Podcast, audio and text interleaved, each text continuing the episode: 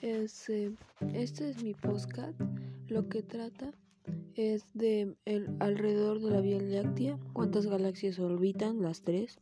Alrededor de la Vía Láctea orbitan algunas galaxias enanas. En 1994 se descubrió la galaxia enana elíptica Sagitario o SAGDEG, Sagittarius Dark Ellipse Galaxy en inglés a 70.000 años luz de distancia y en 2003 la galaxia de Can Mayor a 25.000 años luz son las dos más cercanas descubiertas hasta el momento. Galaxias cercanas más importantes.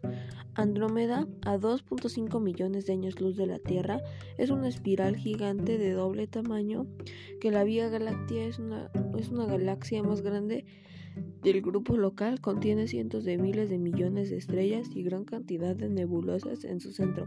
Hay un agujero negro supermasivo, es muy brillante y es el objeto más lejano que puede verse a simple vista. Se calcula que dentro de unos 6 mil millones de años la Vía Láctea y Andrómeda chocarán. Pequeña y gran nube de Magallanes. Son dos galaxias satélites de la Vía, de la Vía Láctea. Eso significa que la Vía Láctea las trae con su gravedad y en el futuro formarán parte de ella. Se llaman así porque Magallanes fue el primer explorador europeo que las observó en el siglo XB1. La gran nube está en 1700 años luz de distancia y la pequeña nube de 2010 años luz 1000 eh, son galaxias enanas e irregulares con muchas nebulosas y estrellas jóvenes. En el hemisferio sur se ven a simple vista como dos nubes blancas aisladas de la Vía Láctea que cruza al cielo. Triángulo. Es la tercera galaxia más grande del grupo local.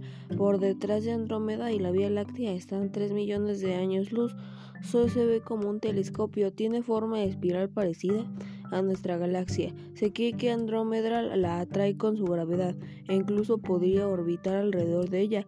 En la galaxia del Triángulo está una nebulosa de emisión más grande que se conoce, la NGC 604. Eso fue todo mi podcast, espero que les haya gustado. Bye.